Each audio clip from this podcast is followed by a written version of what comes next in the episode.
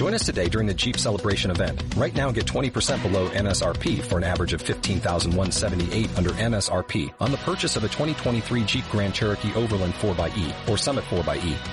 Not compatible with lease offers or with any other consumer incentive offers. 15,178 average based on 20% below average MSRP from all 2023 Grand Cherokee Overland 4xE and Summit 4xE models in dealer stock. Residency restrictions apply. Take retail delivery from dealer stock by 4-1. Jeep is a registered trademark.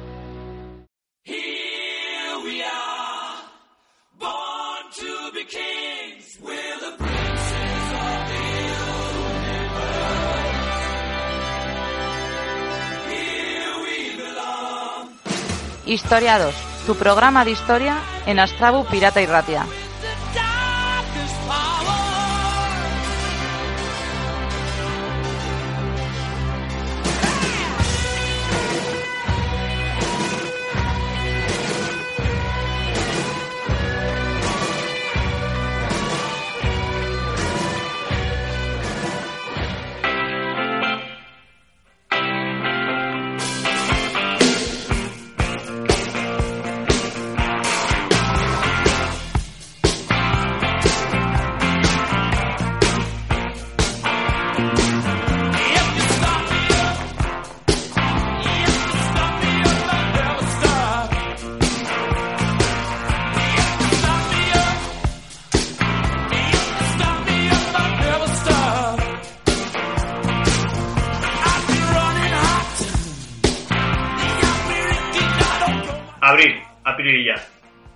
Mes del año juliano y gregoriano.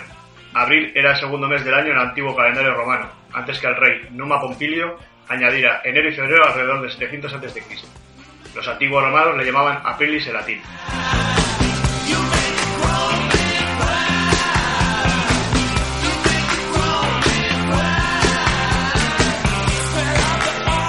No se conoce exactamente el origen de la palabra abril. Se ha querido relacionar con el verbo aperire, abrir, asociándolo a que este mes la primavera abre la tierra, las flores, etc. Ovidio se une a esta idea, pero no hay fundamento etimológico que lo sustente.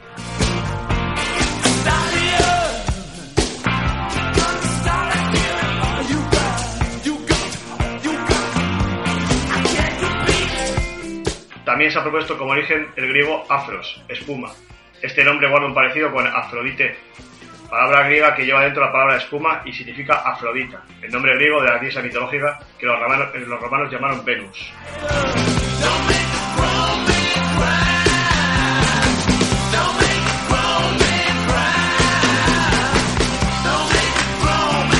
El mismo día, el 23 de abril del mismo año, 1616, murieron el dramaturgo, poeta y actor inglés William Shakespeare, el bardo de Avon y el dramaturgo, poeta y novelista castellano Miguel de Cervantes, el príncipe de los ingenios. Abril 2014, Historiados, programa 8, sumario y comenzamos.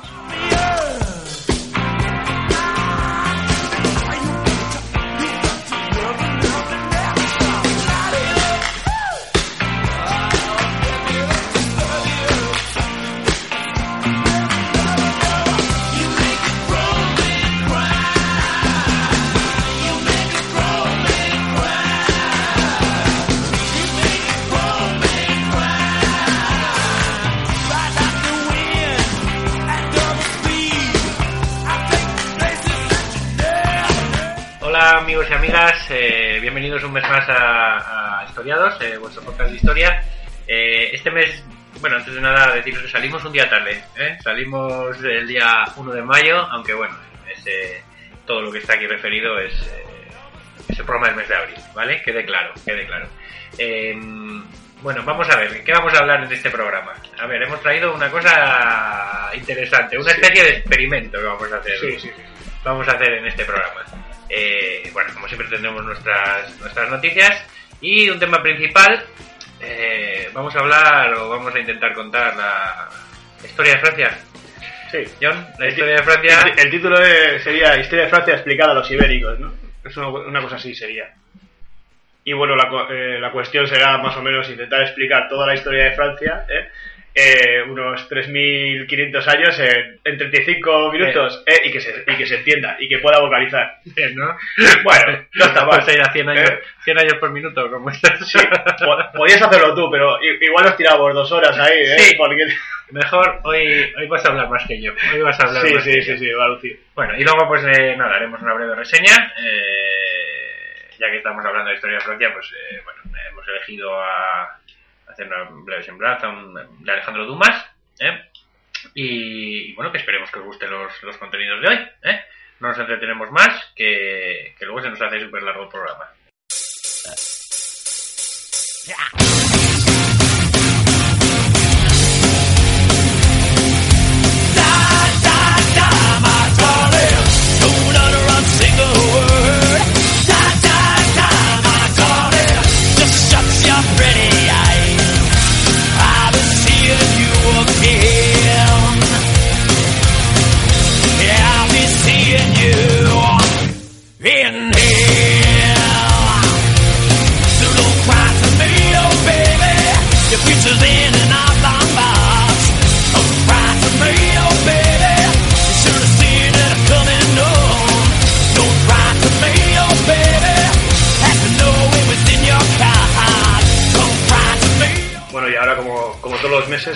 La, sección estrella del programa, la que más la que más reflejo tiene en los medios de comunicación a posteriori, las noticias de, de, de Rubén.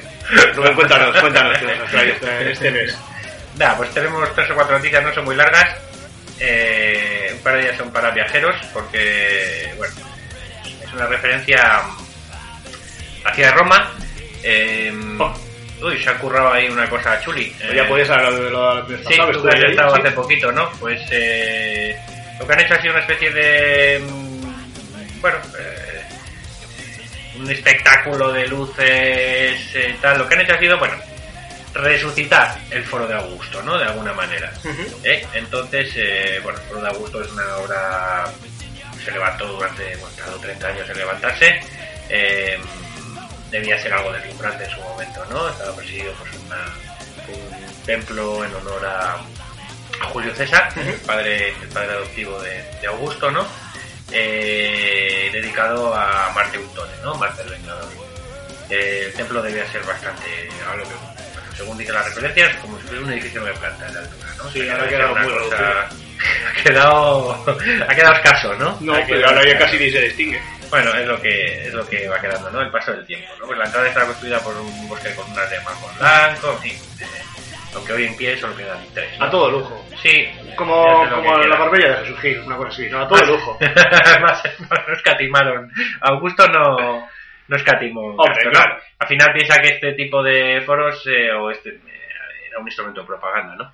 Es lo que es lo que era, ¿no? Para los emperadores. Pero bueno, eh, ahora pues eso, ya es posible por revivir un poquito en todo su esplendor el, el foro, ¿no? Pues si alguien no sabe dónde está, eh, si alguien conoce Roma, eh, eh, al lado de la Plaza de Venecia, que se encuentra entre la Plaza de Venecia y el Coliseo, se encuentran Sí. los foros imperiales. Sí, sí, sí. Y en el otro lado, cruzando la carretera, está el foro de Trajano y el foro de Augusto. ¿no? Que están los dos ahí al lado. Eh, ahora más o menos lo que han conseguido es eh, desde hasta el 18 de septiembre estará esto estará esto activo pues eh, han conseguido pues dejarlo más o menos como era hace 20 siglos no es un espectáculo que tiene lugar todas las noches eh, en- y es en las propias ruinas del foro no Eh, se reconstruye pues con la ayuda de proyecciones de efectos especiales de música no y una narración en, en seis lenguas donde bueno pues se incluye el español por si ¿eh? Eh, por si alguien está interesado le cobran más o menos 15 euros por entrar a verlo Ah, bien, barato. ¿eh? E incluso, bueno, si alguien quiere comprarlo en, en una página web, en viaggio en el foro diaugusto.it, la, la podrá... Como siempre, como siempre en Roma, es más, es más, es más caro entrar a los museos que, comerse, que comer una pizza. Es espectacular. Sí, efectivamente, lo que, lo que tiene Roma es, eh, es eso. Pero bueno, bueno, ya hablaremos algún día, pero Roma es una ciudad que se ve por poquito dinero, por lo menos por fuera. Sí, por fuera. por fuera ya es Está todo al aire. Por fuera ya es impresionante porque está todo al aire, eso te iba a decir, incluso las, ¿eh? los andamios de obras y... Sí, últimamente, el que, el que vaya, esté pensando en ir, que, que cambie los billetes, porque se va a encontrar con mucho, mucho andamio y mucha decepción. ¿eh? Bueno, pues eso, hay que dar la noticia por si alguno está interesado, ¿de acuerdo? Y también me ha resultado interesante, bueno, interesante, una noticia de, porque nunca hablamos aquí de noticias religiosas, ¿no? Y esta, bueno, tiene algo que ver, y es que también en, en Roma el Vaticano va a exponer una serie de, de obras, eh, incluso, y va a exponer el papiro con el Padre Nuestro más antiguo que se conoce, ¿no? Simplemente lo digo como una curiosidad.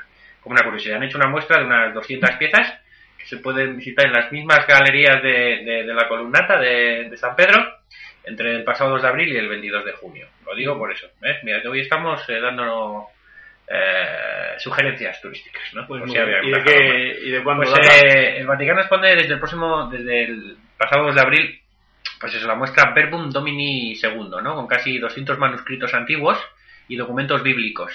Entre esos los que se encuentra el papiro Bodmer eh, 1415, que contiene el fragmento escrito más antiguo del Evangelio de Lucas, el Padre Nuestro más antiguo conocido, y uno de los fragmentos escritos más antiguos del Evangelio de Juan.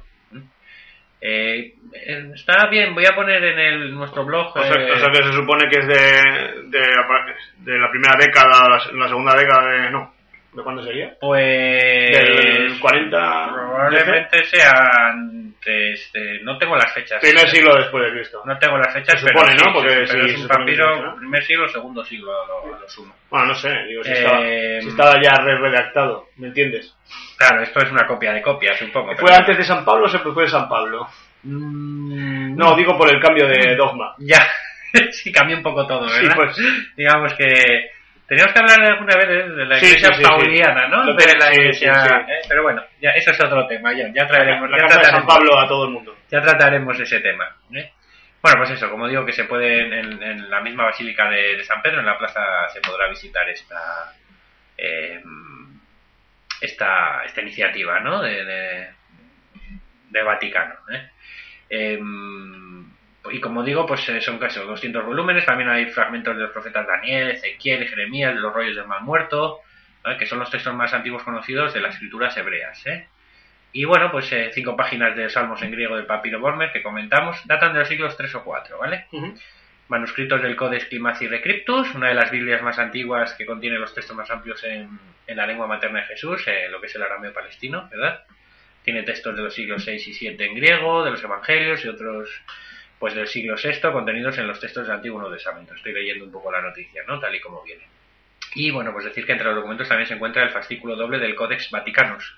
Es uno de los más antiguos manuscritos conservados eh, de la Biblia, o parte del códice sinaítico, o Codex Sinaiticus. ¿eh? Muy bien, Para el latín lo llevas cultos, muy bien. Para los cultos, Muy bien. ¿eh? que es el primer manuscrito integral de la Biblia que data del siglo IV. O sea que no, eh, quiero decir que al final son una serie de textos eh, que tienen una importancia y un valor, si no histórico, Testimonial. al menos religioso, Testimonial. muy, muy, muy, muy importante. ¿Vale? Sí, sí, sí. Y nada, ya vamos con la última noticia. Esta es de arqueología. ¿eh? Ah. De arqueología digital. ¡Ay! lo ¿Sí? estoy- Lo estoy viendo. Lo estoy viendo porque ha sido interesante. Porque esta misma semana se acaba de descubrir en Nuevo México, se ha puesto punto y final a lo que era una leyenda urbana, que parece que al final no ha resultado leyenda urbana, parece que era real, ¿no? Sí, sí, lo Y es que se han encontrado los juegos de ET el extraterrestre eh, que Atari en su momento antes de su quiebra enterró en el desierto, ¿no?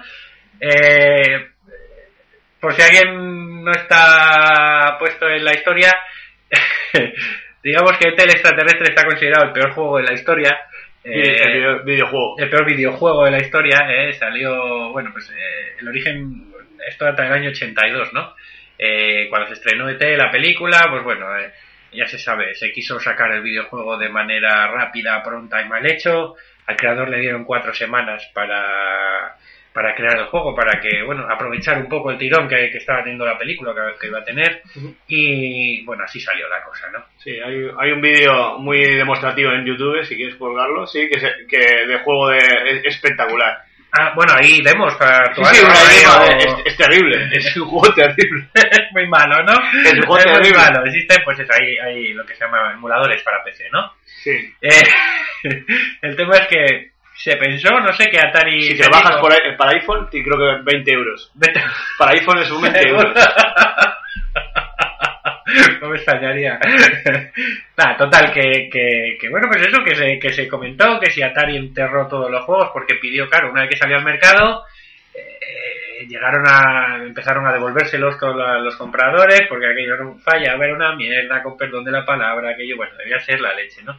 Y- y pues se dijo que Atari no se supo nunca dónde, dónde, dónde fueron todas, porque además eh, al parecer fabricaron muchísimas copias, ¿no? Pidieron muchísimas copias eh, por, por adelanto, ¿no? Eh, se fabricaron muchas copias y bueno, pues se las tuvieron que comer con, con patatas, ¿no?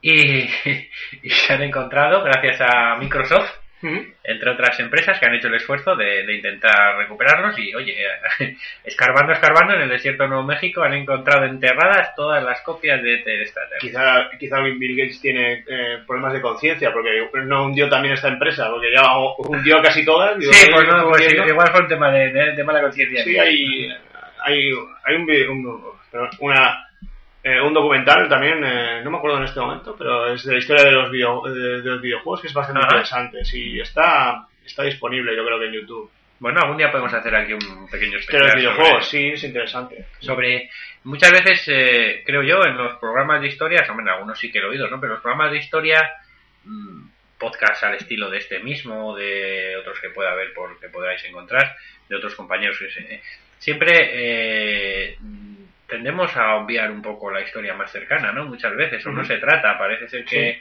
eh, cómo decirlo no sé si de los últimos 20 30 años no deja de ser historia y se habla poco hombre excepción hecha a lo mejor de del episodio concreto de las dos gemelas, ¿no? Tal, pero no, no son temas, no se trata.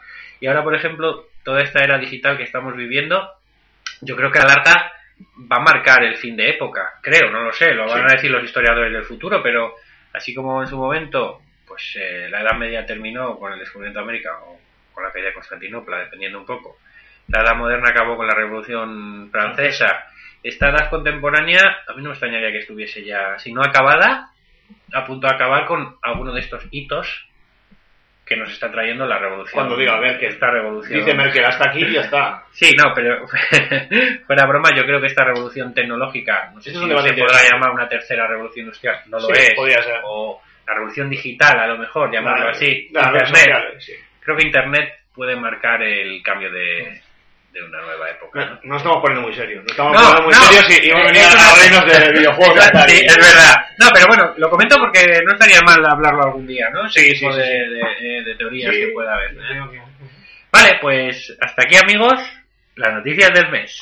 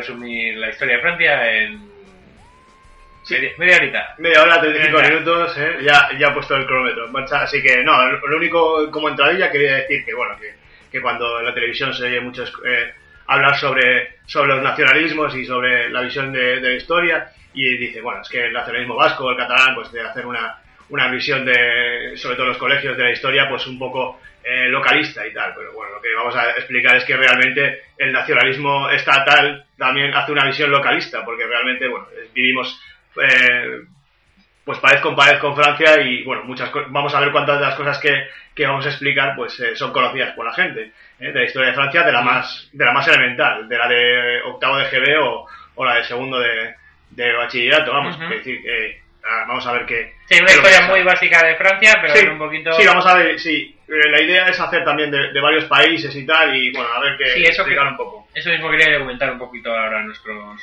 oyentes y escuchantes, que, que, que la idea es esa, ¿no? De vez en cuando haremos algún Sí. programa con la historia de algún país eh, europeo en principio, no sabemos todavía, pero bueno, para, para ir un poquito, dando a conocer un poco... Y ver, ver qué conocemos de la historia de, de nuestros vecinos y nuestros amigos europeos. De acuerdo, perfecto, perfecto. Pues oye, arrancamos cuando quieran. Yo voy a aprovechar para coger un refresco de cola de la nevera, Muy bien. mientras tú Ah, ya te vas. vas comentando. Ah, pues bien. Bueno, pues eh, nada, empezar por, por decir que lo primero que, que, bueno, que conocemos como Francia, pues ya está ubicado desde la prehistoria. Pues ahí está el hombre de Cromañón, ¿eh? que descubierto en Dordoña, que, que data del Paleolítico Superior, hace 40.000 años, eh, ya estaba por esas tierras. Y bueno, también las espectaculares pinturas rupestres parecidas a las que tenemos eh, por aquí en la cornisa cantábrica, eh, también ahí en Francia, eh, en Lascaux, por ejemplo. Ahí anda Sí. la gresca, ¿no? Entre Lascaux Sí. y Altamira, a ver quién es el mejor. Dice que tiene 13.000 años. Pero bueno, como esto va a ir rápido, vamos a darle un, un salto Sí, te rápido. veo, te veo acelerado. Sí, te y, veo no- acelerado. y esto ya lo debemos de saber y vamos a pasar sale- a, a lo, a lo, a lo bueno. de los dibujos de las una vez el hombre. Ahora sale ese relojito que va dando vueltas Sí, rápido. estamos en el Menos año 1000, menos 1500, menos 2000, menos 1500, menos 1000. 13.000 hace 13.000 años. Pues ahora vamos a pasar al 1500 antes de Cristo. Vale, directamente. Entonces, de- del este, de- del, este del, este, del este profundo aparecen una, una serie de, ¿eh? de pueblos de origen indoeuropeo, todos indoeuropeos, menos los vascos parece ser, así Sí. que, ¿eh? y los lapones, así que bueno, de origen indoeuropeo, que, que tienen, que, que superan a los demás, pues porque eh, controlan el, dominan el hierro, ¿no? ¿Eh? Y facilita esto mucho la- su expansión. ¿eh? Y, y estos son los galos, ¿eh? Es una, es una tribu celta, ¿no? Que a partir de 1500 empiezan a, a expandirse hacia, Y vienen de Asia. hacia el oeste, sí, sí, sí, y empieza la migración. Pero bueno, vamos a dar otro salto temporal, si vamos así, entonces llegamos al 500 antes de Cristo, en el que, Bueno, en el, en el que este, estos indoeuropeos acabas de celtas, hacer 12.500 años de historia en 3 minutos, ¿no? Está Ya, lo que pasa que luego van en 5 años en, en media hora. Entonces, estamos en el 500 antes de Cristo y esos galos eh, ya están en la zona francesa y da una cultura que es la más, más floreciente eh, en- de los celtas en, territorio en territorio francés, que será el- la cultura conocida como la Ten, ¿no? Y bueno, Atende, ¿no? la TN, la TN, sí. Eh, entonces eh, ahí entran en contacto, en, ya están en, en la zona eh, que conocemos hoy como Francia y entran en contacto con otras civilizaciones como, como que se expandían por el Mediterráneo, como los griegos, por ejemplo, ¿no? Entonces, desde, desde ese momento, pues la zona... la zona de Marsella, ¿verdad? La Sí, sur desde ese momento podemos decir que la, la zona entre delimitada por el canal de, de la Mancha al norte, al oeste por el Golfo de Vizcaya, al sur por los Montes Pirineos y el Mediterráneo y al este por el río Rin, será conocida como la Galia. ¿eh? Esto es importante que lo tengamos en cuenta. La. Galia, vale. ¿Y quiénes son estos galos? Pues muchos pueblos y tribus. La verdad que eran muchos pueblos y tribus que, que tenían unos vínculos de filiación reales o míticos, bueno, que hablaban, ¿eh? Eh, que hablaban más o menos eh, parecido, que, se cono- que esos vínculos genealógicos le creaban una- unas obligaciones de solidaridad y clientelares, unas redes clientelares, ¿eh? pero bueno, eh, lo cual hace que, que se, podemos hablar de los galos como una federación, no como un pueblo, o sea, una federación de pueblos Sí. en el que, pues bueno, destacan por ejemplo los arvernos eh, o los elbos, pero que, que son conocidos, ¿no? ¿Y. Ahí ya llegamos. Ah. ¿eh? Y bueno, estos pueblos estaban divididos a la vez en, en ¿no? Identificadas por un jefe del lugar. Ponga kíbitas, la tribu y luego sería la federación, ¿no? Entendemos más o menos como. Pero es un nombre latino. Sí, bueno.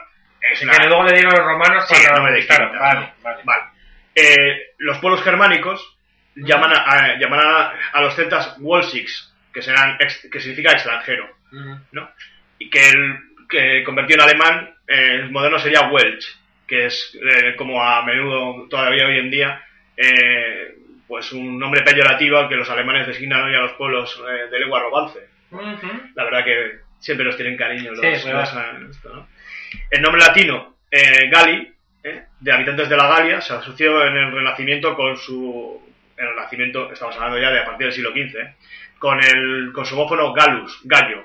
Entonces convierte de, gal- de, de galo, convierte a gallo y, y convierte... Ah, Y de ahí viene el gallo francés. Claro, efectivamente. El, De el- el efectivamente, el animal emblemático será el gallo, ¿no?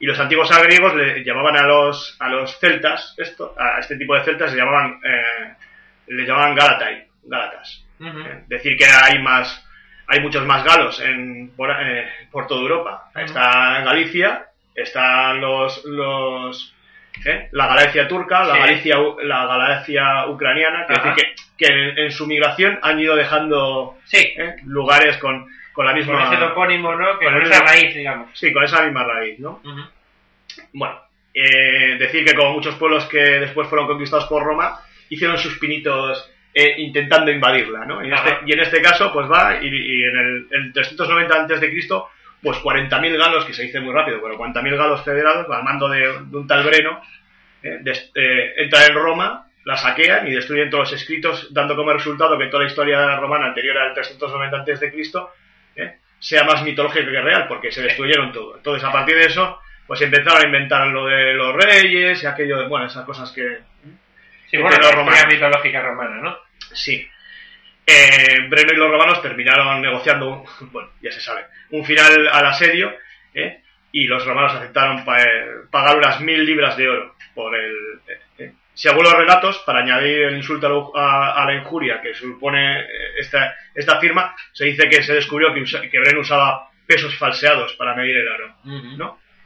Y cuando los romanos se quejaron, se dice que Breno exclamó, Vaedictus, ¿eh? una de las clases famosas que se dice, hay de los derrotados, ¿no? Como va a decir, no te quejes que Ujú. pobre de vosotros. Vale.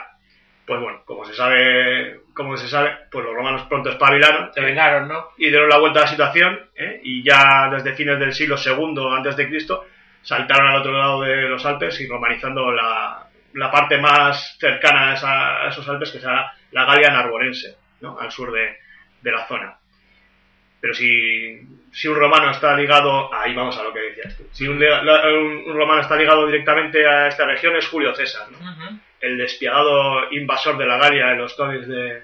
Malo, malísimo. De Asterix malísimo, malísimo. ¿eh? y su más destacada campaña, recogida en su más popular obra, será La Guerra de las Galias. Allí explica, abro comillas, que- ¿cómo te las citas y todo, eh? y me da tiempo, Cuidado. que el conjunto de la Un Galia... mensaje más radiofónico, ¿no? Sí, ¿Eh? sí, para sí. que- abro, cami- abro comillas y luego voy a decir como, como. Rajoy cierro comillas.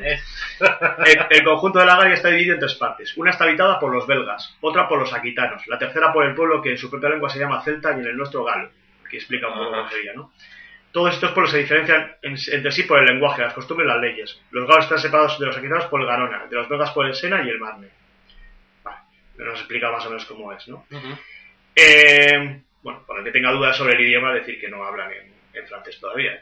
No, porque hay gente para todo. En francés, no. Sí, hablarían como una, una lengua germánica, ¿no? Luego explicaré. Eh, bueno, en el año 58 antes de, de Cristo, pues Julio César ost- ostentaba el cargo militar de procónsul. Y bueno, parece ser que tenía algún algún problema económico y tal, eh, y dijo, bueno, pues que, que, que está cerca podemos invadir y, y hay mucho dinero, pues la Galia. Y entonces, ¿cómo justifica la invasión? Pues esto te va a sonar como una acción defensiva preventiva. Hombre, Ah, un hombre, ese lenguaje me encanta. El, principal motivo de la campaña, todo- todos los historiadores coinciden que fue potenciar la carrera política de- del general y cancelar sus grandes deudas. Eh, Julio César en ese momento era eh, miembro con Craso y, Pompe- eh, y Pompeyo del primer triunvirato. Sí. ¿no? Y, y se procuró el gobierno de la Galia Cisalpina, de la Transalpina y, y del Ilírico, nada más contaba con cuatro legiones veteranas a las que conocía perfectamente. ¿Quiénes eran sus enemigos, entre comillas? Pues las tribus galas en ese momento eran civilizadas, ricas y se hallaban completamente divididas. Muchas de ellas comerciaban con mercaderes romanos y habían sido ya influidas por la cultura romana. Así que, Ah, ¿eh? Incluso habían cambiado sus sistemas políticos y, abandonado la monarquía tribal para estar una especie de república. ¿no? ¿Y qué hace César? Pues una a una va, de- va derrotando las tribus, las diferentes tribus galgas. A los helvecios, a los suevos, a los belgas, a los vénetos, los vénetos en Bretaña. ¿eh? Cruzando incluso el canal de la Mancha para luchar contra los britanos. ¿eh? Y ya cuatro años después, en el 54, domina toda la, toda la Galia. Pero el descontento era palpable entre los subyugados, ¿no? Quizás debido pues a- al exceso de, de interés de, de César por el dinero. esto, eh, porque claro, dio a la República infinidad de riquezas y, y al César se, se beneficiaba, entre otras cosas, de- del tráfico de esclavos. ¿no? Ujú. Entonces le interesaba la guerra. Y bueno, en el 52 aparece pues el- un- un- uno de los primeros líderes históricos de, de- de Francia, que será el líder Averno, Averno Vercingetorix, de nombre difícil, pero que Uno se- de los primeros. Sí. eh, eso es, sí. En la, Sí, la una sí. popular- la leyenda popular francesa ha quedado en el- lo que en España sería el pastor lusitano, vamos. la. Por ejemplo, sí. Sí. Entonces se rebeló, ¿eh? uniendo casi todas las tribus bajo su mando, ¿no? Huyó del lo que hace es huir del enfrentamiento directo, porque no tiene, no tiene tropas para. y usa el- la táctica de tierra quemada.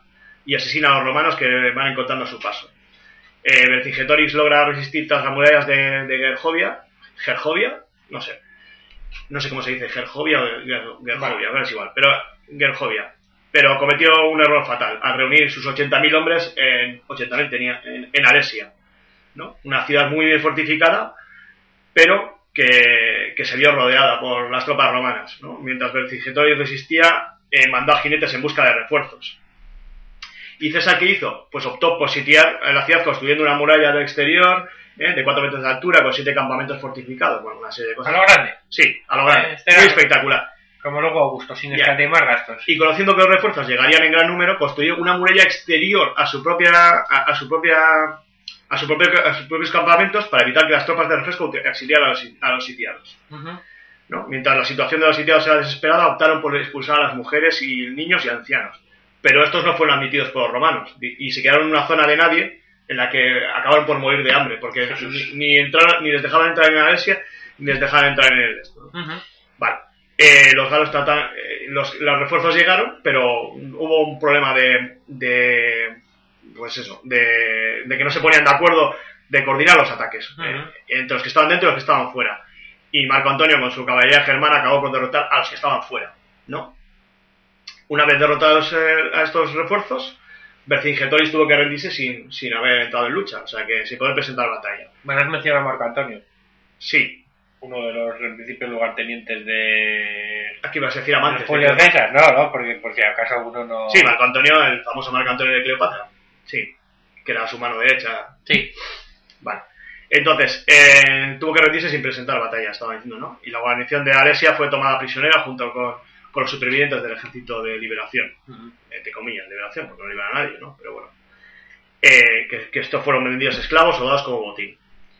Eh, pues fue un éxito personal para, para César, ¿no? Y todavía se estudiaba años después, todavía ese, ese, ese doble, esa doble muralla se- y esa doble protección se, se ha estudiado muchos años en, en, en historia militar, ¿no? Y el Senado romano, eh, manio- eh, manipulado por Cator y Pompeyo, declaró 20 días de acción de gracias, pero denegó eh, a César el honor de celebrar un triunfo.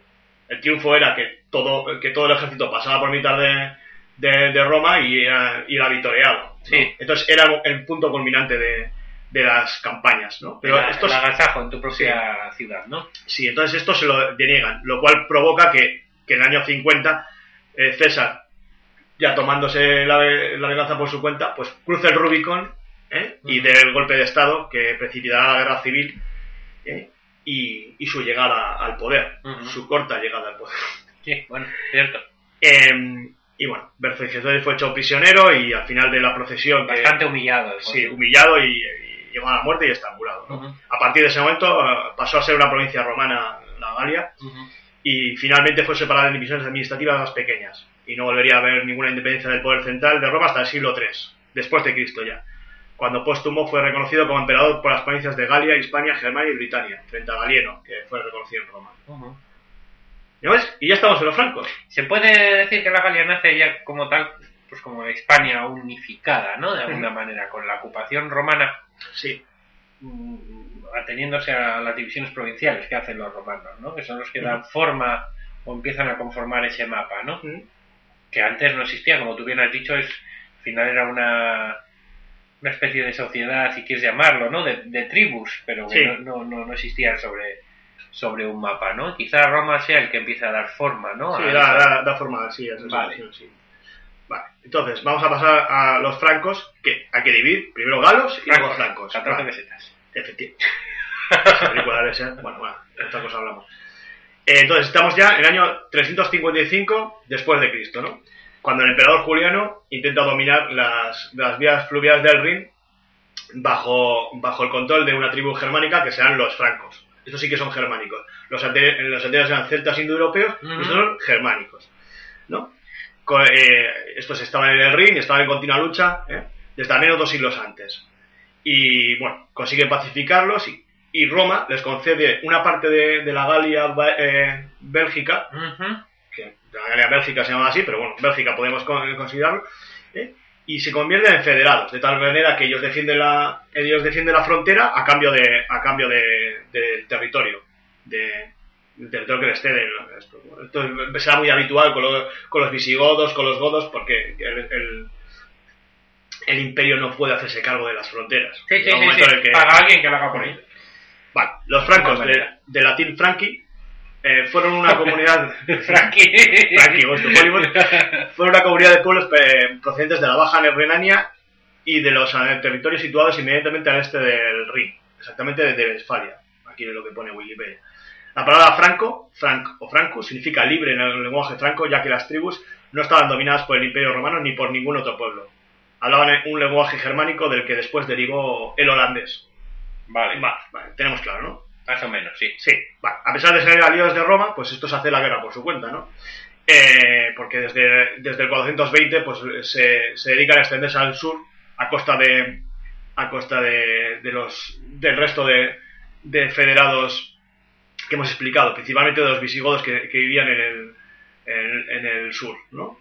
Entonces, Y que nos van empujando, ¿no? sí, También. se va empujando un poco hacia España, ¿no? Sí, ¿no? Sí, iros para allá. De manera que fueron conquistando gradualmente lo que decía, la Galia romana al norte del río Loira y al este de Aquitania visigoda. Bueno, bajo el gobierno de, de la dinastía merovingia, que será una dinastía, palabra mítica para nosotros, que no explicaremos por qué, Los merovingios. ¿eh? que se llama así en, en honor de su fundador Meroveo, eh, la dinastía merovingia de los francos, ¿eh? fueron eh, agrandando el imperio a costa de los visigodos, como hemos dicho, que los fueron desplazados al sur, ¿eh? a los burgundios, que, que vivían en la actual eh, zona de Borgoña, Burgundio-Borgoña, al norte.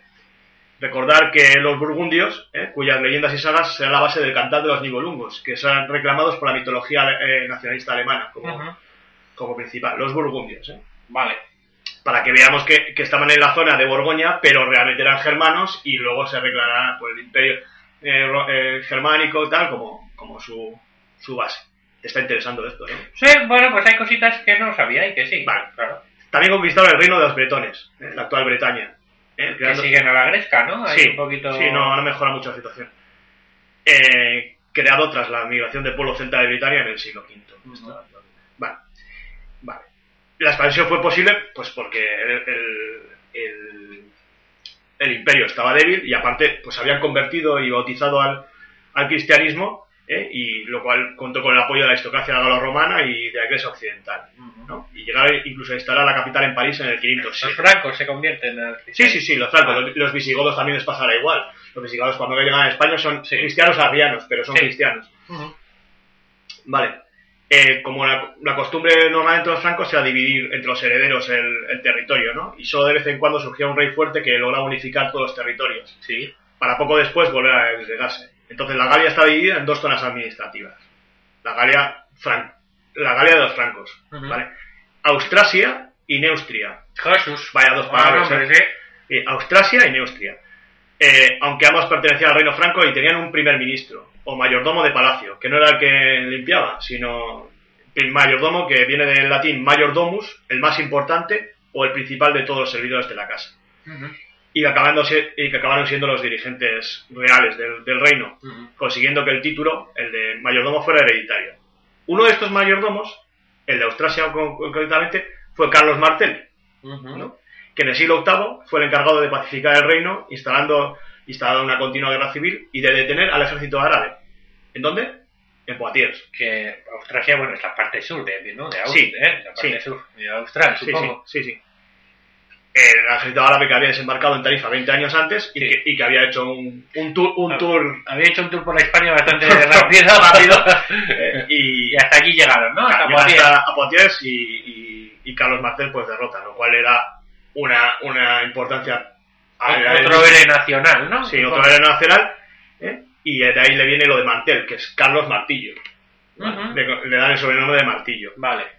Y, y aquí ya hemos pasado 20 minutos y ya estamos en los carolingios. Cuidado. Ah, es que cuidado, cuidado. Cuidado, que esto, vamos bien. Esto va bien, ¿eh? Vamos bien. Vale. El hijo de Carlos, Pipinio el Breve, Pipino. Pipinio, perdón, Pipinio. Sí, bueno, no sé, Pipinio, igual, sí, sí. Pipino. Que Pipino, el breve, que, que, que creemos que no, es un, no era un, un eyaculador precoz. El breve es porque era bajito, yo creo. Ya, no.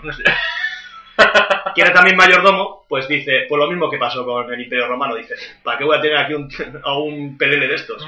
Pues mira, lo destrono y me, me pongo yo mismo como, como rey, ¿no? Y funda la dinastía carolingia, carolingia por Carlos Martel, Sí. por su padre, ¿no? Y el mayor exponente, el, el exponente máximo de, de los, de los carolingios era Carlos Magno, Carlos Magno. Carlos Magno. Que hay mucha gente que piensa que dinastía carolingia viene por Carlos Magno. No, viene Pero- por su abuelo, Carlos viene por Carlos Martel. Bueno, Carlomagno es conocido en España por su pírrica derrota frente a los vascones en el desfiladero de, de Roncesvalles. El tema principal del cantar de gesta más famoso de la literatura francesa, que será la chanson de Roland. Roland, sí. Vale, que luego él- él- en la chanson dice que son árabes pues porque le queda mejor que, que sean árabes. Pero bueno, tampoco fue... Fue una derrota muy, eso, muy pírrica, muy poca cosa, pero bueno, se exaltó por la muerte de, del héroe Roland. Ujú. ¿Y Carlomagno qué, qué hace? Pues logró unificar Bueno, el cantar de gestas al final sí, lo ha habido en todos los países y forma parte de, de la formación nacional, ¿no? De la, o sea, la, la formación de la identidad nacional, ¿no? Siempre se ha usado, el- eh, ha pasado en todos los países y mm, mm, viene, o, o de lo que se trata al final es propaganda, ¿no? Un cantar de gestas es exaltar al, Sí. al héroe, ¿no? Como pasó con el Cid, Sí, a posteriori. o como puede pasar a otro nivel con, como puede pasar en Covadonga, ¿no? Con, con, eh, con Pelayo, que, Sí, sí, que al no final sabe tampoco. de tener 10, 15, 20 combatientes pasamos a 20.000 o 30.000. Sí, al final exagera. es eso, ¿no? Los cantares de gesta. Ah, sí, muy típica. Bueno, Carlomagno logró unificar bajo su mando la mayoría de los territorios de Europa Occidental y Central, siendo considerado como el fundador de las dinastías reales de, Este era serio, ¿no? de Alemania y Francia. Este era serio. Fundador de las dinastías reales de Alemania y Francia. Así como el, fun- el fundador o padre de Europa para los más exacerba- exacerbados europeístas. Y esto ya empieza el rizo, porque eso es como decir como que si, por exagerar mucho, que si Hitler hubiera ganado también hubiera sido un padre de Europa, Ujú. porque como, como lo tenía todo bajo su unificó, ¿no? Claro. Sí, vale. Vamos- veamos lo que hizo. Derrotó a los lombardos en Italia, cediendo el territorio para el disfrute pa- del Papa, por lo que pasaría a ser territorio papal. Combatió a los musulmanes en la península ibérica creando zonas defensivas llamadas marcas hispánicas, germen de los futuros reinos hispánicos, por lo que el nacionalismo catalán lo intitula también como fundador de su patria, porque creó la marca, las marcas. Luchó contra los eslavos, guerreó contra los belicosos sajones, a los que no solo derrotó, sino que obligó a convertirse al cristianismo, allanando el camino para esta- el establecimiento del Sacro Imperio Romano Germánico. Bajo la dinastía de los sajones. ¿vale? Aquí tiene su germen, ¿no? Sí. Eh, fue, fue autocoronado, autocoronado emperador bajo el palio papal en Navidad del 800, en- del año 800. Eh, a, pesar, a pesar de ser analfabeto, patrocinó un, flor- un florecimiento cultural de, de las artes eh, latinas, dirigido por la Iglesia Católica. Su idioma materno era un dialecto germánico, aunque utilizó siempre el latín como fluidez para los asuntos oficiales. Bueno, su sucesor, a ser su único heredero vivo, fue Ludovico Pío. Ludovico Pío, nombrado en vida de su padre rey de Aquitania, ¿eh? para estabilizar los- el sur del territorio tras Roncesvalles. Tras la derrota de Ronce- Roncesvalles, para pacificar el territorio, pues pone a su hijo como... Vale, como curiosidad decir que se casó de vestido de gascón para, para contentar a los belicosos jefes gascones. Eh, siguió la tradición este Ludovico ¿eh? y dividió entre sus cuatro hijos los diferentes reinos, lo que provocó una guerra intestina, así como la paulatina pérdida de poder de la dinastía en favor de los jefes locales, lo que nos acercará a la época feudal. Vale. Antes de pasar a la época feudal, decir que esta desestabilización y desunión del reino facilita la penetración de los vikingos, en su mayoría daneses, que saquearon y arrasaron la, en la región, sobre todo en París, ¿eh? a mediados del siglo IX. El jefe vikingo Rolón llega a un acuerdo con re- el rey Carlos. ¿Rolón? Rolón, sí, Como el desodorante. el desodorante este. Que Está muy bien traído. Sí. Que- para que te quedes con la tontería. ¿Sabes? Ahí ya te con la tontería. Ya me voy a acordar de reloj para la vida. Que- luego la mnemo- mnemotécnica. Eh, a este, el rey Carlos de Francia, le concedía el área de Normandía, a cambio de defenderla con los ataques de piratas. Pues lo mismo que hizo que hicieron con los, los- los romanos con, con los, eh, con los francos. Pues eso, federarlos y darles el territorio. Desde entonces, pues le- la zona del norte se llamará Normandía, que significa los hombres del norte, ¿no? Y todavía se sigue llamando así, ¿no? ¿Eh? Y ¿Cómo? Un nombre hasta un desembarco famosísimo. Rolón fue nombrado primer duque de Normandía con el nombre de Roberto I. ¿no? Desde Rolón pasa a Roberto. que es Bueno. más Un poquito, sí. a los carolicios, que ya ah, finiquitan, les sucedieron los capetos, ¿no? La dinastía capeta, Vale. que no es cateta con T, sino es capeta con P. Vale, afecta un reino que se fue subdividiendo sucesivamente cada vez más, ¿eh? que será la característica principal de lo que se ha denominado como feudalismo clásico, que se estudia en el, en el manual, ¿no? En todo este periodo el rey hubo de enfrentarse continuamente a los demás nobles de su reino, en teoría sus vasallos, pero que a veces adquirían demasiado poder como para desafiar abiertamente a la autoridad real, incluso tenían más territorio que el rey, realmente. Vale, los capetos son el trono de lo- del que desciende la legitimidad, vamos a ponerle ahí todas las comillas del mundo, de las pretéritas y actuales casas reinantes europeas, como los Valois, los Anjou, los Borgoña, los Orleans, los Avis, los Avis son de Portugal, los Braganza, los Sicilia, los Trastámara y Los Borbones. los Borbones, efectivamente. Entre otras muchas. Vale. En la Edad Media francesa, como, como en España, se desarrollaron las, las lenguas romances, ¿eh? destacando dos principalmente, el francés y el occitano. La lengua de Oui frente a la de Ok. a la de Oc. ¿Eh? Y es precisamente en el bello eh, idioma occitano como cantarán los juglares principalmente. ¿eh? Las gestas caballerescas y el amor cortés, que esto es importante, ¿no? Una concepción platónica, mística y adúltera que será en sí misma una concepción romántica de, de lo que sería el feudalismo, ¿no? Esos, ca- esos caballeros y, sus damas a, a las que sería la concepción que tendrá que tendrá Quijote, por ejemplo, de, del- eh, con las novelas caballerescas. Las cabellescas, sí. Luego Sí. las pelis de eh, Rofling. Sí. Su mayor, la mayor impulsora de este, de este amor cortés ¿eh? y de las gestas caballerescas será Leonor de Aquitania, Hombre. una mujer de temperamento. Eh, era por herencia la señora feudal más importante de Francia, de la segunda mitad del siglo, del siglo XII. ¿vale? A, poseer- a ser la pose- se- poseedora, poseedora del ducado de Aquitania. Se casó con el rey de Francia, con el que mantuvo continuas disensiones, sobre todo tras el viaje de ambos a la segunda cruzada. Acabó anulando el matrimonio por cuestiones de parentesco, esto, esto lo hacen todos, porque son dos primos, no tienen problema. ¿Eh? Y total, que se casó, que acabó casándose con el, una vuelta a la soltería, con el rey de, de Inglaterra, uniendo los territorios. Ricardo. Sí. De, de este modo, no, Ricardo no. De este modo se formó el llamado Imperio Angelino, en el cual los reyes de Inglaterra, aun siendo vasallos del rey de Francia, controlaban un territorio ocho veces superior al suyo. Vale.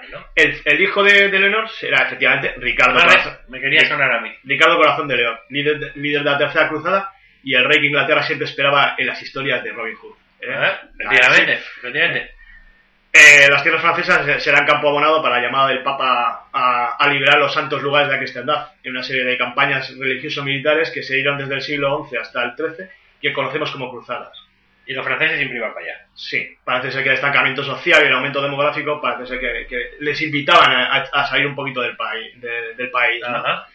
Que llevan a miles de personas a- de toda condición social a una migración masiva que, que arrasa con todo lo que encuentra en su camino, guiados por una fe mesiánica y milenarista que rozaba a veces con la locura, en busca del perdón por los pecados cometidos, gracias y pues eh, buscando la- las indulgencias papales. Ajá.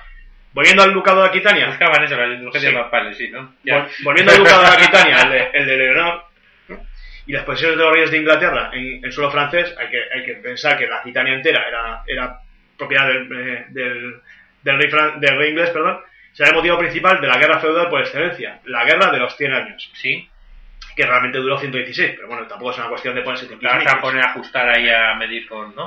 y que enfrentó a los reyes de ambos reinos en tierras galas, ¿eh? entre el siglo XIV y el XV. Al morir el último rey Capeto sin descendencia, clara, pues lo que pasa siempre. El rey de Inglaterra, que es sobrino del otro, reclama para sí la, la corona, ¿eh? y la rama francesa de la familia, los Valois, se opuso y busca su candidato y tal, comenzando así una guerra que no se acaba nunca. Sí.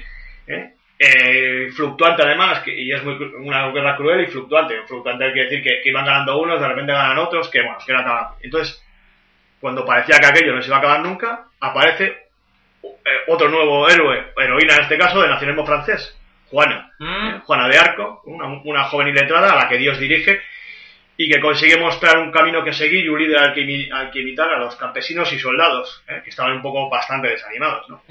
Y que parece ser que decantó, dice, dice el, el mito, que decantó Sí. la contienda del lado francés, ¿no?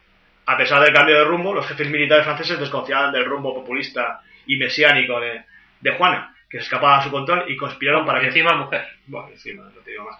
Para que conspiraron para que fuera detenida, juzgada por la Inquisición, la Inquisición perdón, y condenada a morir en la hoguera. Vaya. Bueno, vamos a pasar ya a la edad moderna, porque ya nos hemos fundido la edad media, ¿eh? para que veas. Sí, Y vamos a ir un tiempo terrible. vale. En un tiempo En- récord. Entonces, si hemos visto que, que- que el feudalismo clásico, el de manual, es el francés, Sí. veremos que, que- que la edad moderna, la monarquía absoluta de manual, será la francesa. La francesa. ¿eh? Los franceses, ¿eh? para que luego hagan el chiste de eh, soy española, ¿qué quieres que te gane? Pues bueno, soy francesa, ¿qué quieres que te gane? A, Sí. a ser, ¿eh? a, a ser el, el centro de todo. Eh, vale, pues bueno, vamos a hacer esto. Hombre, hay Entonces- que ver que tiene una posición privilegiada, ¿no? En lo que es Sí. el continente europeo. Vale, pero En ese an- sentido. sí, antes de llegar al sí, central, le odia a todo el mundo, es el centro de todas las miradas. Sí, cierto. Antes de llegar a esa monarquía absoluta, eh, la- la- Francia tendrá que eh, superar un conflicto más, las guerras de religión del siglo XVI. Con este nombre se conoce una serie de hasta ocho guerras que se dieron tras el cisma protestante de Lutero. El detonante de las guerras fueron las disputas religiosas entre católicos y protestantes, los protestantes calvinistas, conocidos como hugonotes, exacerbadas por las disputa- disputas de las casas nobiliarias que abandonan una, una- una facción religiosa u otra. Eh, de tal manera que las grandes familias ejercen el control del gobierno central a través del favor del rey. Y el gobierno local, por medio de una red de, de clientelas, Ajá. tienen el control total de- del Estado. ¿no? Y tras la muerte de Enrique II, la competencia de la nobleza por el favor del rey se convirtió en una lucha por controlar el poder. Ya se ha muerto Enrique II ¿eh? y ahora lo que quieren es pasar a, a la cabeza de la situación. Y se llaman guerras de religión, dice. Sí, le llaman las guerras de Claro, la religión. religión poco tiene que ver en el, Sí, en el bueno, asunto. el, el ser católico, ser hugonote, pues eh, todavía la palabra hugonote está mal, está mal considerada. Puede marcar las facciones, pero el motivo último era el poder. Sí, Vale. entonces ya. Bueno, esto pasa siempre. ¿eh? El resultado, pues, eh, el partido hugonote defendía la, la expansión de su fe, una fe, pues, como la luterana, o, eh, urbana y, y burguesa, contraria al poder omnímodo de la monarquía, y la Liga Católica se defenderá de los ataques de los ataques continuos de, de los iconoclastas eh, protestantes. Vale. Entendido. Eh, a todo esto hay que unir pues, los, intereses de los actores exteriores por debilitar y aprovecharse de la situación. Pues esto. Eh, eh, una, eh, a favor de los católicos se va a poner España, la monarquía españ- No, hispánica, no te creo, ¿sí? sí, como bandera del Papa, y la inglesa del, ba- del bando protestante. Aquí ya Tampoco te creo. una guerra. y es un conflicto muy, muy, muy difícil de, de entender, pero bueno, se cerrará con el edicto de Nantes de 1598 que coronará al jefe de los hugonotes, Enrique IV de Borbón, rey de Navarra, a pesar de que Navarra estaba, estaba tomada ya por Castilla, todavía seguía titulándose como rey de Navarra porque también le pertenecía la zona de, de Baja Navarra, que Vale. está en, en Francia, ¿no? Entonces Enrique IV este será el monarca único tras una voltereta política en forma de conversión práctica al, al- al catolicismo. O sea, venga, y, sancionado con la famosa frase, París, bien, vale una misa. Bien vale una misa, efectivamente. Entonces dice, pues mira, si yo para ser rey tengo que ser católico, pues seamos católicos todos. ¿sabes? Pues sí, total, ¿verdad? Sí. A partir de ese momento, el poder central y personal de los Borbones franceses, Enrique IV era Borbón, como hemos dicho, eh, irá cada vez en aumento al punto que Luis XIV, conocido como el Rey Sol, argumentará: el Estado soy yo y que después de mí el diluvio. Estas son frases así que, que parece que son muy esto, pero que tampoco está muy clara que las dijera él, ¿eh? Tampoco igual tenía un, un ego tan grande. Sí, no, al final ha pasado mucho tiempo y luego, en fin, eh, como son como las, las frases eh, de Oscar Wilde, ¿no? Ujú. o de Groucho más, que parece que todas son suyas, ¿no? Pues no, no. Bueno, al final estos son los eslóganes, podemos decir, eslóganes utópicos Sí. políticos de la monarquía absoluta. Que, porque confunde el Estado con el mismo rey, de forma indivisible. ¿Eh? Y del Que al final, independiente de, de que él dijera o no la frase, es una gran definición, ¿no? Es Sí. decir, es lo que tú dices, al final es el rey y el Estado es la misma cosa. Sí, hemos pasado del feudalismo en el que, en el que todo estaba muy dividido a una concentración de poder en, en una persona que pues, se- se autodenomina el rey sol, vamos, que. ¿eh? el, intento, eh, el intento de, de imitación de otros países a, a este tipo de, de monarquía ¿eh? producirá un advenimiento que se llama el despotismo ilustrado Ujú. presencia exterior, ¿no? Vale. Eh, esto estábamos... ¿eh? Estamos con Luis XIV. Luis XIV. Vale, pues ya pasamos al siglo XVII y, y sobre todo al XVIII, ¿no? En el que el país fue centro, pues fue epicentro de, de tendencias intelectuales que se conocen como el, bajo el término de ilustración. Vale. Es que en Francia no ha pasado nunca nada. Está, eh, como está claro, ¿no? Sí, nunca nada. Ha ya pasado todo, digo, pero no ha pasado Ya nada. te digo. Eh, esta ilustración es la antesala de la Revolución Ah. francesa. Este movimiento de gran influencia en las ciencias y las artes tuvo como principales representantes intelectuales a los enciclopedistas Diderot y D'Alembert, Ujú. D'Alembert, como ¿eh? Sí. así como a los filósofos Rousseau y Voltaire. Vale. Que este dio la origen de la famosa frase de Aureboire Voltaire. ¿Eh? ¿Verdad? Una gran aportación por Ah, sí, sí, sí, sí, sí, sí, sí. Muy, muy dicha en Francia. Esta es mi aportación al, al, al debate histórico de hoy. Sí, la ilustración fue denominada así por su declarada finalidad de disipar las tinieblas de la humanidad mediante las luces de la razón. ¿no? Por eso el siglo XVIII es conocido como el siglo de las luces. Ajá. Los pensadores de la ilustración sostienen que la razón humana puede combatir la ignorancia, la superstición y la tiranía y construir un mundo mejor. Tuvo gran influencia la ilustración en aspectos económicos, políticos y sociales de la época. ¿no? Eh, Acabará progresivamente con la idea feudal ¿eh? y emergerá una nueva clase social, la burguesía. Bueno, esto es importante porque en este punto que estás ahora mismo, no sé si nuestros oyentes son no conscientes, cambia la historia de Europa. Sí, aquí es donde va a cambiar la historia de... Y nace aquí, es precisamente aquí, con estos Sí, filósofos franceses, Sí. entre otras cosas, ¿no? Pero bueno, Sí, eh, eh, pensadores. este, esto, iba, esto iba a decir que la burguesía eh, eh, adquiere, que ya tiene el poder económico, quiere eh, una, impo- una importancia política eh, y de forma que va a, y va a buscar la conquista de, del gobierno a lo largo de, de- de este siglo XVIII y sobre todo del XIX, ¿no? A través de diversas revoluciones, ¿no? y todos estos escritos les sirven como base moral, ¿no? Para Sí. hacerlo de alguna manera. Es la base, es la base de, de la guerra de independencia de Estados Unidos, de la Sí, Revolución Francesa, de- del auge del capitalismo, eh, de lo que sería la Revolución Industrial Porque eh, y el nacimiento del socialismo. Casi O sea, nada. Vale, casi nada, pero que nunca ha pasado nada en Francia. Nada. A mí nunca me han explicado. Bueno, es igual. Sí, te decían ilustración y tal, pero bueno. Pasaban rápidamente a Goya. Ya No sé. tenido. Vale. Bueno, vamos a hablar... Carlos III. Sí, vamos a hablar de, de la Revolución Francesa. Es que la Revolución Francesa hay mucho que hablar, ¿no? Proceso social político que se desarrolla en... Vete rápido, rodaron cabezas. Sí, me- oh, eso sí. Otra cosa no, pero cabeza. Y alguna, alguna ya muy bien rodada, ¿eh? por Mm. cierto. 1789 y 1799, cuyas principales consecuencias fueron la, abolición- la abolición de la monarquía absoluta y la proclamación de la república, eliminando las bases económicas y sociales del antiguo régimen, que es el que, el que venía arrastrado, del feudalismo, ¿eh? y la revolución marca el final del absolutismo y tal. ¿Eh? Alguna, Y de la edad, de la edad moderna, que sí. está paso a la edad contemporánea, como Efectivamente. dicho al principio. De Algunas de las razones que explican el ambiente pre-revolucionario son un régimen monárquico que sucumbirá ante su propia rigidez de- en el contexto de un mundo cambiante. Esto no lo digo yo, ¿eh? porque esto ya se nota que no lo digo yo. Repito, un régimen monárquico que sucumbirá ante su propia rigidez en el contexto de un mundo cambiante. Vale, luego, el surgimiento de la clase burguesa, como he dicho, que nació siglos atrás y que había alcanzado un gran poder en el terreno económico y que ahora empezaba a propugnar el político. El descontento... Pero aquí a partir es cuando la nobleza realmente toma fuerza. Sí. El descontento de las clases populares. La expansión de las nuevas La ideas nobleza, perdón, la burguesía. La burguesía. Yo, esto es. La crisis económica que imperó en Francia tras malas cosechas agrícolas. Y los graves problemas financieros causados por el apoyo militar a la guerra de independencia de los Estados Unidos. ¿no? Y le crea un agujero. Entonces, como tiene un agujero económico, ¿qué se le ocurre, qué se le ocurre hacer al, al rey? Pues, eh, pues llamar a los estados generales, que, que una asamblea convocada por el rey de manera excepcional ¿eh? y a la que acudían representantes de cada estamento, del clero, de la nobleza y de las ciudades. ¿no? Crearon, que, que fueron creados en 1302, pero fueron disueltos, la última vez que se habían convocado era en 1614. Estamos en 1789, ¿eh? Sí, tiempo atrás. 170 años después, 170 y tantos. Vale, entonces, la monarquía francesa está a borde de, la- de bancarrota y, y llama a los estados generales para pedirles dinero, claro, para, para pedir un aumento de, de dinero. Entonces, el rey, como tiene, como busca el, el apoyo de, de- en principio, de los burgueses, pues dobla el número de diputados del tercer estado, ¿no? Entonces, bueno, no tiene problema porque cada, cada, cada uno de los estamentos vota, tiene un voto. Sí. Entonces no hay problema. Pero claro, le dicen los, le dicen los burgueses, no, no, no, no. Aquí lo que queremos es que es voto individual. Bo- Cada uno de los representantes tiene un voto. Entonces, Sí, vamos, vamos a, a- Sí. Por si alguno se ha perdido.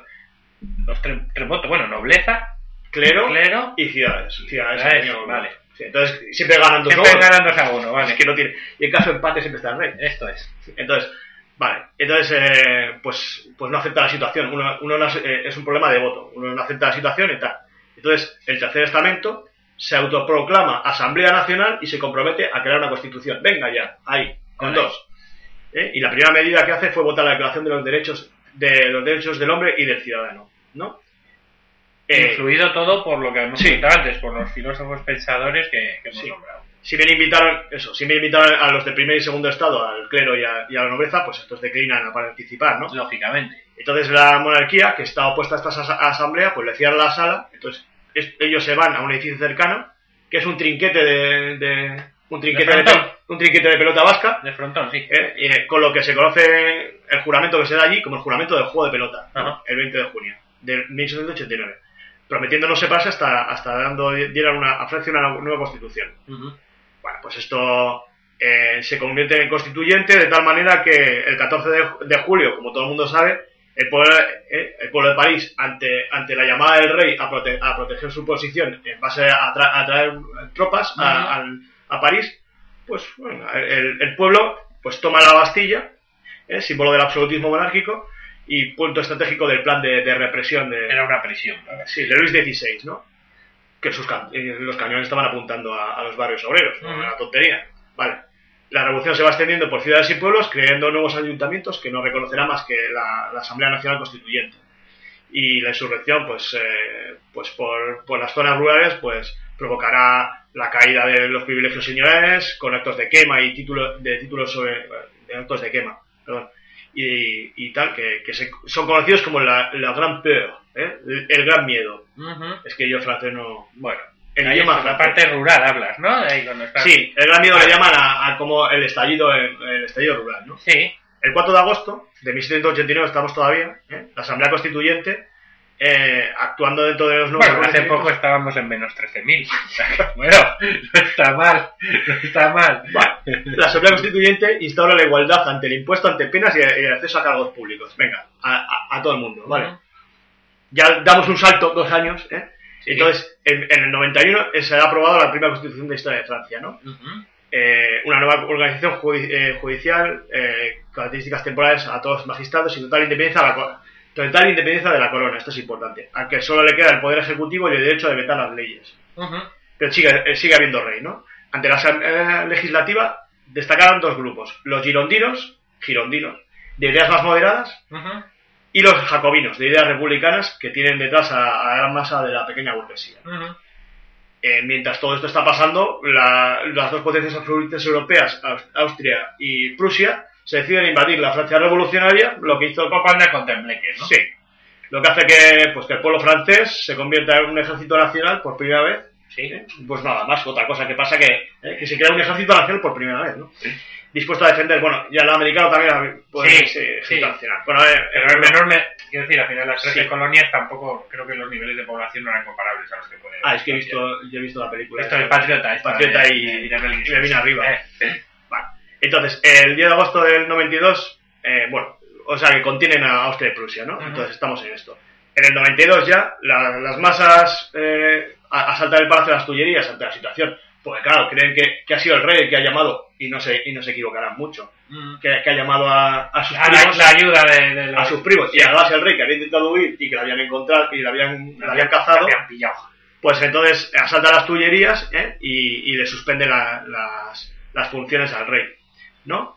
Y entonces la Asamblea acaba convocando elecciones nuevas. ¿eh? y creará un nuevo Parlamento que recibirá el nombre de la Convención. Esta es la palabra clave, Convención, que abole la, la monarquía y proclama la República. En el año 92. ¿eh? El 92, bueno, nosotros en el 92 tuvimos eh, Olimpiadas y, y Expo. Sí, Pero esto tiene un 92 mejor porque abole la monarquía, ¿sabes? Y lo convierte en el año 1 de su nueva era. es verdad. Entonces, eh, el- También. ese año 1, que muchas veces decimos el año 1, tal, no sé qué, el año 1. Vale. Y le condena, condena al rey a muerte, no sé por qué, eh, acusándole de conspiración contra la libertad pública y tal. Pero bueno, la situación va así, el rey ha muerto y tal, pero, pero las masas populares no están contentas porque, porque la revolución no le ha resuelto muchos problemas e incluso lo que ha pasado es que, que la libertad de precios y la libertad de contratación, que eran unos- lo que piden los burgueses, a los pobres lo que les produce es que no llegan a comer. Porque claro, la libertad de precios pues se, da- se dan inflaciones, ¿no? Ay, el capitalismo. Vale, y entonces se producen revueltas. Y entonces, de, las revueltas de los sans-culottes. Vale. Sans-culottes, ¿eh? Sin culote. Sin culote, sin pantalón, ¿no? Digo. ¿eh? Eh, entonces, bueno, ya se ve que la, que la revolución estaba sitiada por dentro por fuera un poco, ¿no? Entonces la guerra exterior, ¿eh? Que amenaza con destruir la, la república. Y entonces eh, motiva, todo esto motiva un golpe de estado por parte de los jacobinos, ¿eh? que buscaron el, el- pues eso, eh, ay, me, me- he clavado, no, no importa, no, no pares, que, que sigo. Que lo que lo que buscan es el, el apoyo de las masas que estaban descontentas contra los girondinos, ¿no? Y entonces el Comité de Salvación Pública cae bajo el mando de quién? De Robespierre. De Robespierre, ¿eh? Y los jacobinos desataron lo que se denominó el reinado del terror. En un año, no menos de 10.000 personas fueron guillotinadas, 10.000, ¿eh? Un saludo, un saludo desde aquí a, a Kim Jong-un. ¿eh? Ya te digo. Hay, hay gente que es peor que tú. Y luego, y luego lo que dicen, ¿eh? Dice que de Kim Jong-un. Eh, y de, y de nuestro querido llamado Fidel. Sí, Pues fíjate. telita. Telita. Bueno, pues total que Robespierre eh, le- les, les acusa a todos de contrarrevolucionario, de mi amor, eh, y, y, y guillotina a 10.000, ¿no? Entonces, bueno, entonces lo que, lo que le pasa es que, claro, otra revuelta popular ante esta situación, pues se acaba con, con Robespierre guillotinado y aprueba una nueva constitución. Bueno, ya está. Entonces, la nueva constitución encontró la posición, una vez más, de los monarquinos y ahora de los jacobinos nuevas revueltas y tal, una situación muy convulsa. Y entonces aparece el Salvador de la Patria. ¿Quién es? Napoleón, que viene de Egipto, de la campaña de Egipto, ¿eh? y de- defiende Francia de- del ataque exterior. ¿no? Eh, entonces se convierte en un héroe de guerra que, que dará... eh, Un poco como Julio César, ¿no? Sí. Dará el 9, sí, igual que Julio César, dará el 9 de noviembre de- del 99 un golpe de Estado, ¿eh? el 18 de Brumario, instalando el, el- el consulado. Y el Mario comenta, bueno, Sí, que sea el, nuevo calendario que ellos crean. Pero hace un nuevo calendario, Sí, efectivamente. Que hemos explicado alguna vez en esto, pero bueno, para que no tenga claro. Sí, el día un- el año 1 y tal, empieza, no me sé los meses, pero bueno, 18 de, de Brumario con, con, Sí, pero con el visto 9 de con noviembre. meses relacionados con, Sí. como vendimiario, pues con la vendimia, que sería, creo que septiembre, ¿no? O octubre, yo tampoco me lo sé de memoria, pero quiero decir que al final son relacionados con la naturaleza, un poquito todas esas cosas. Este consulado, pues hemos visto que Julio César era procónsul, pues él es cónsul, ya está. Paso, será eh, el paso previo a su auto- autoproclamación como emperador de los franceses solo cinco años después. Vale, la revolución nos deja algunos de los símbolos más conocidos de la Francia contemporánea. La bandera tricolor, que unirá el color de la monarquía, el blanco, con los colores de la ciudad de París, el rojo y el azul.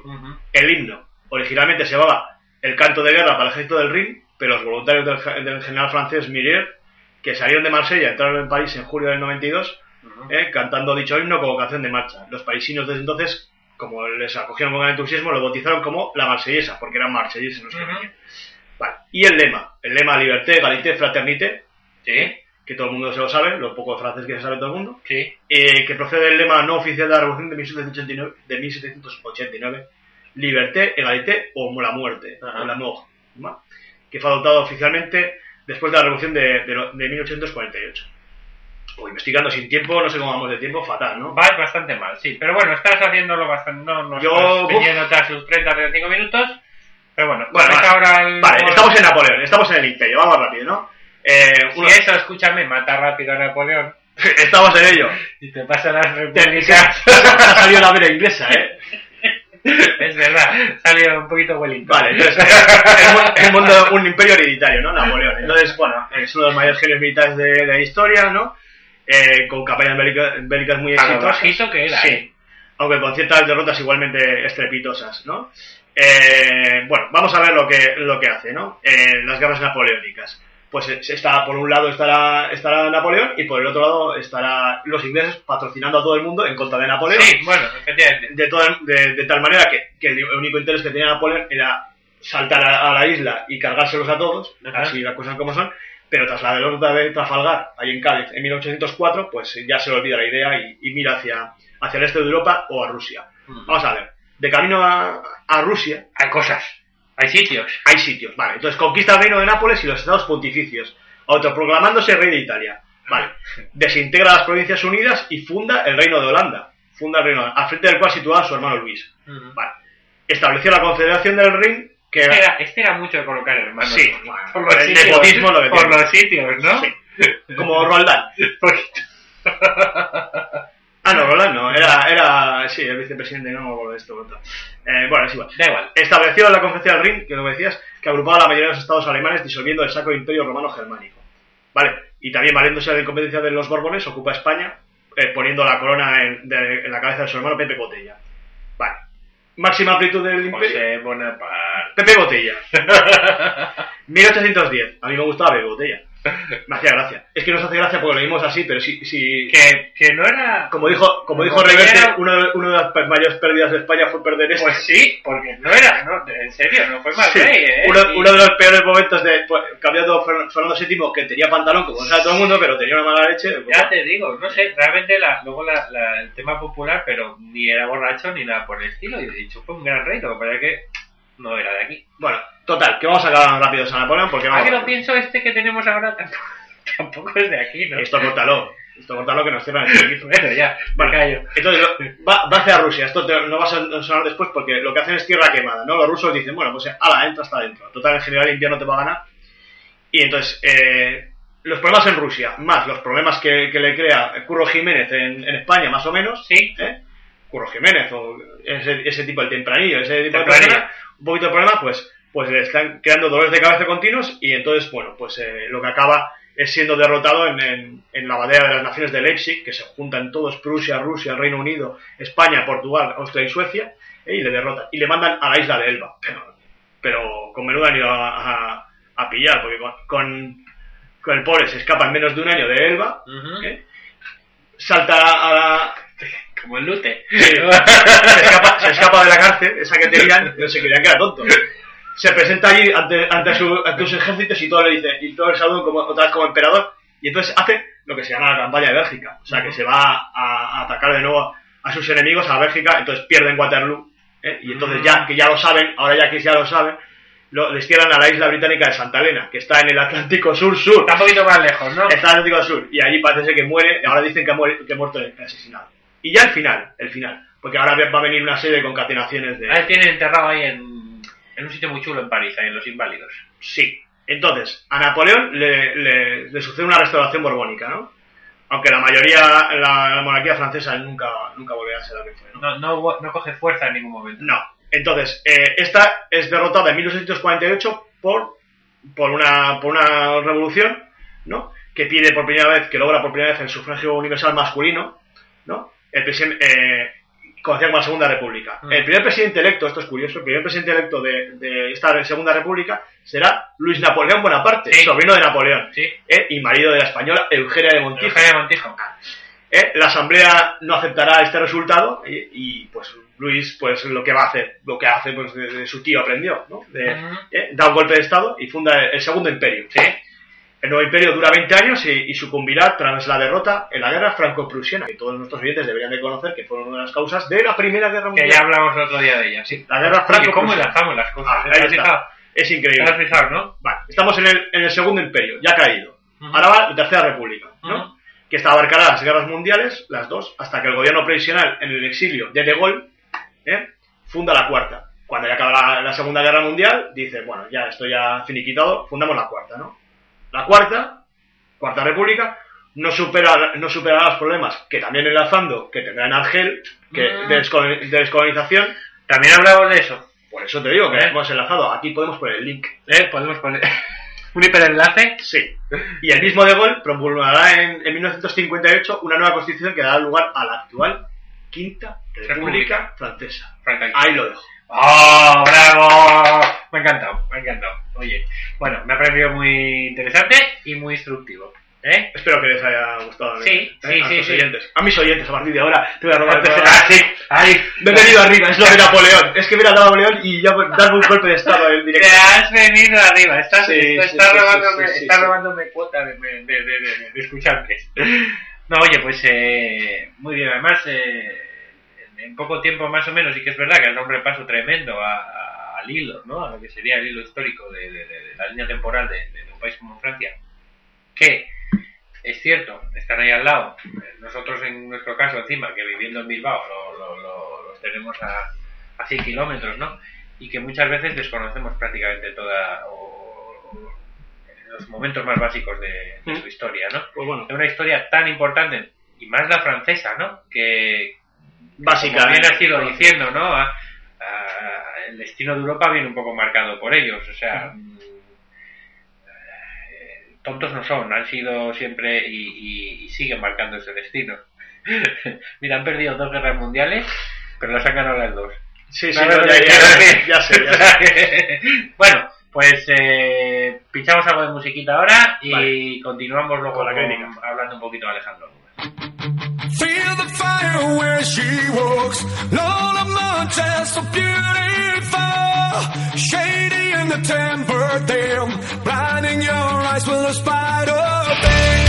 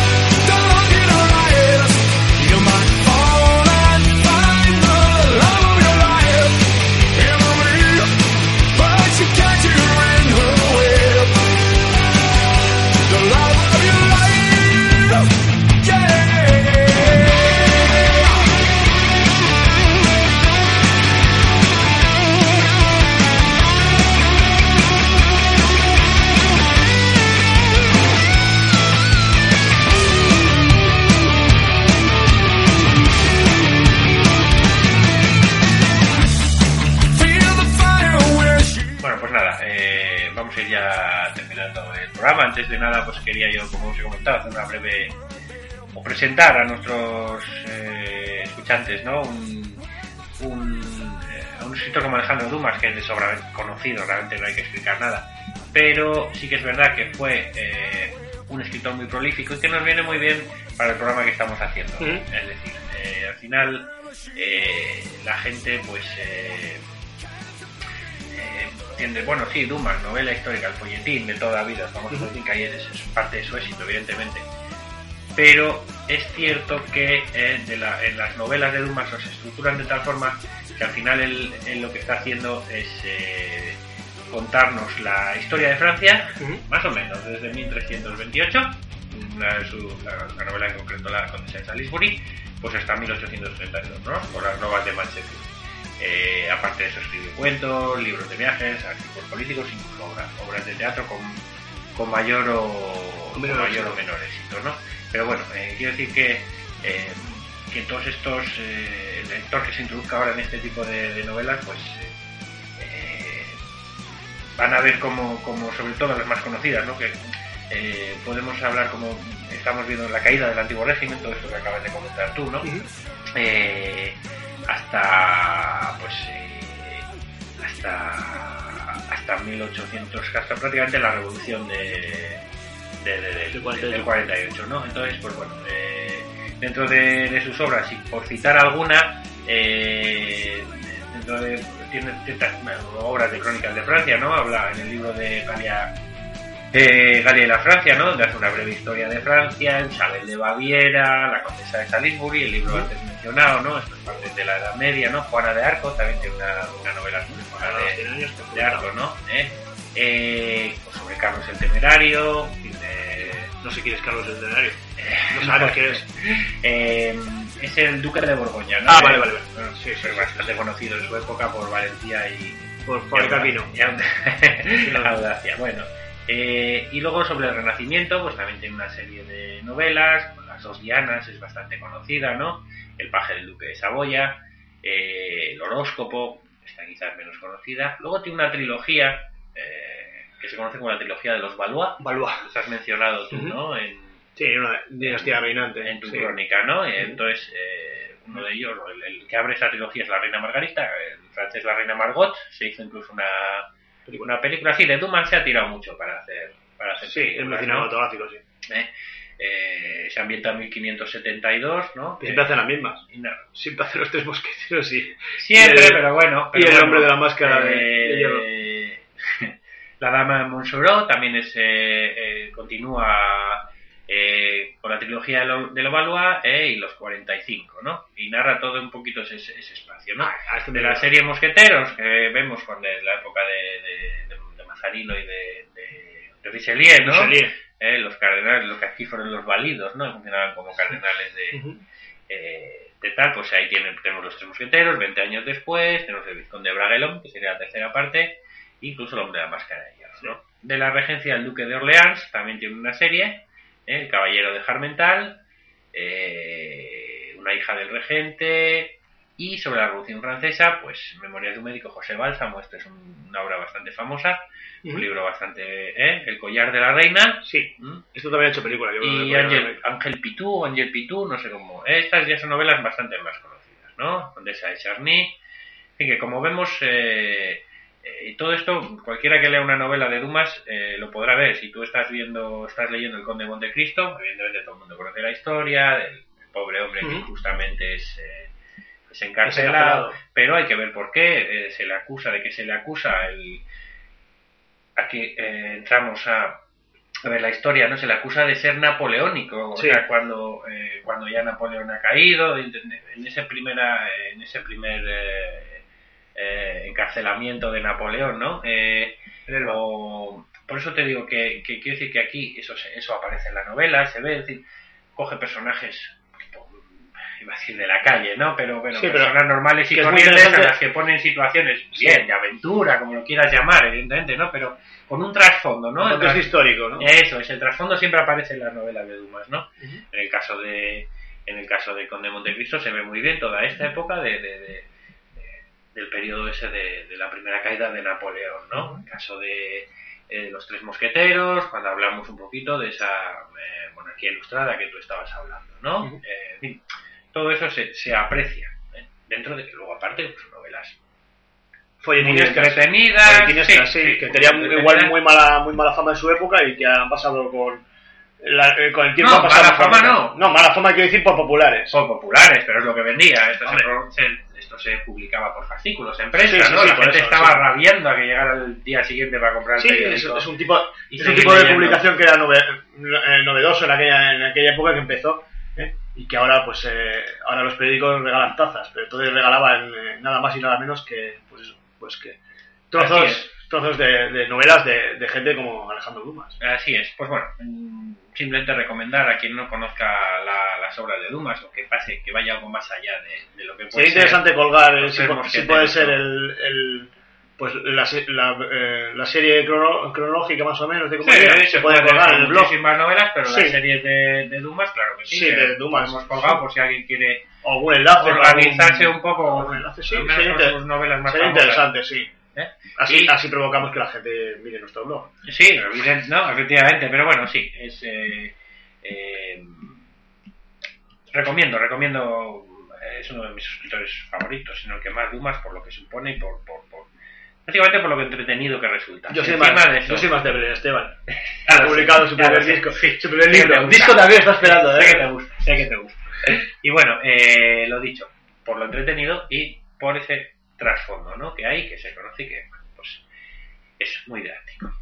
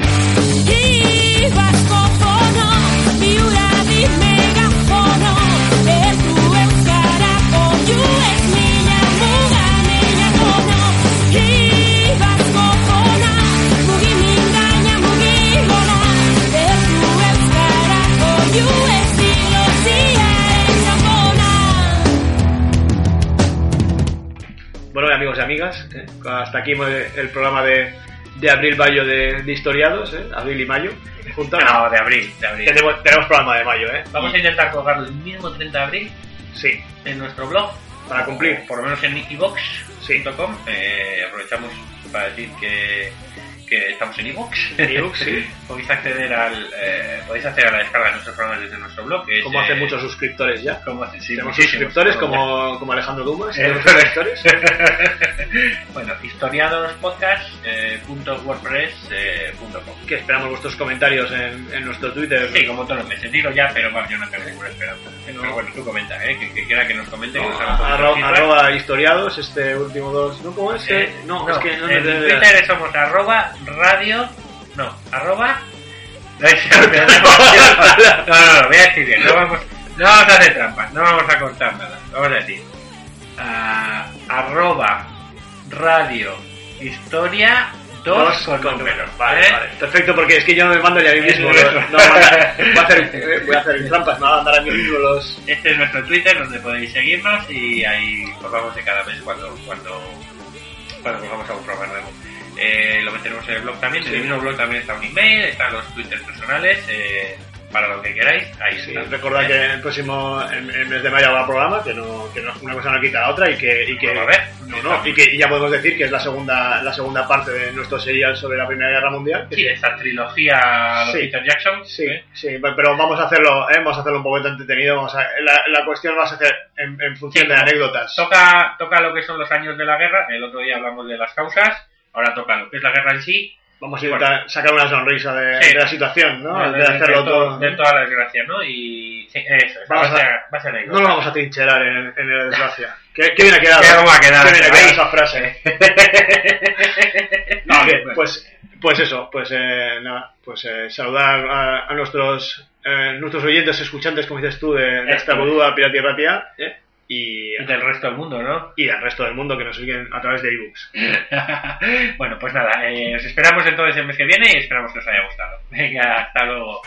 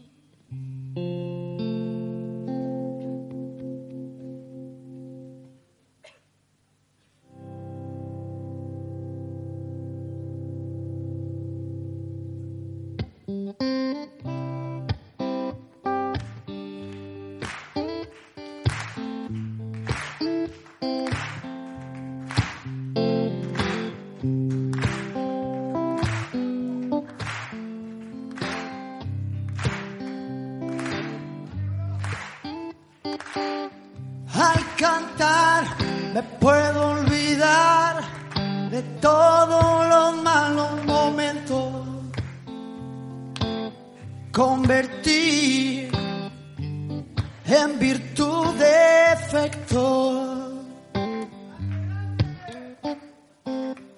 Desterrar la vulgaridad, aunque solo sea un momento.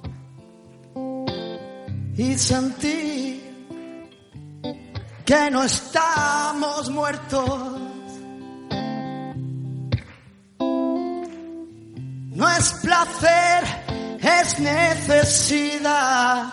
El viento es lluvia, es fuego. Derramar todos mis secretos.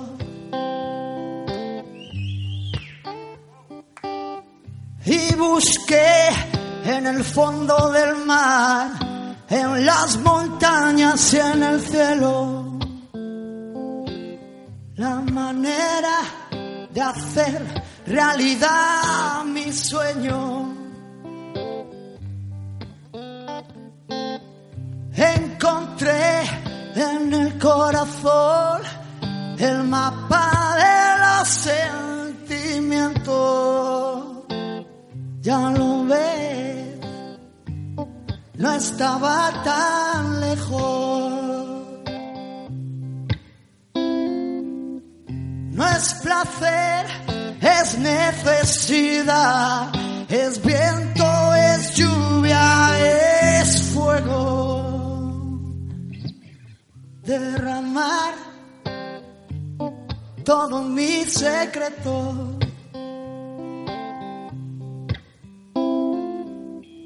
Esnifar los rayos del sol y descongelar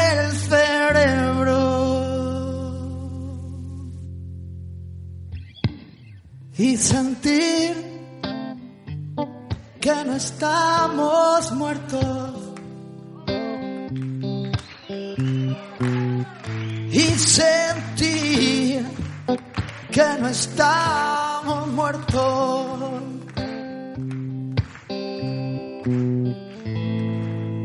Y sentir que no estamos muertos.